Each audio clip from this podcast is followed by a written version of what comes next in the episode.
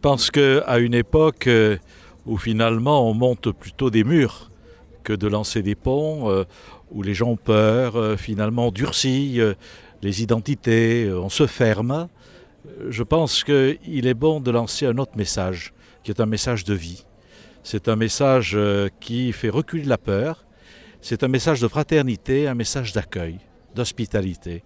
Et je dois avouer que été très touché là pendant cette marche de tous ces témoignages des personnes qui ont quitté leur pays, qui nous partagent ce qu'elles ont vécu. Euh, ça a été véritablement un, chemin de croix hein, pour un certain nombre, hein, de pouvoir fuir euh, soit la, misère extrême, euh, soit la, persécution, soit la guerre, hein, des gens qui risquaient leur vie, certains y sont restés d'ailleurs, pour essayer de vivre. Voilà.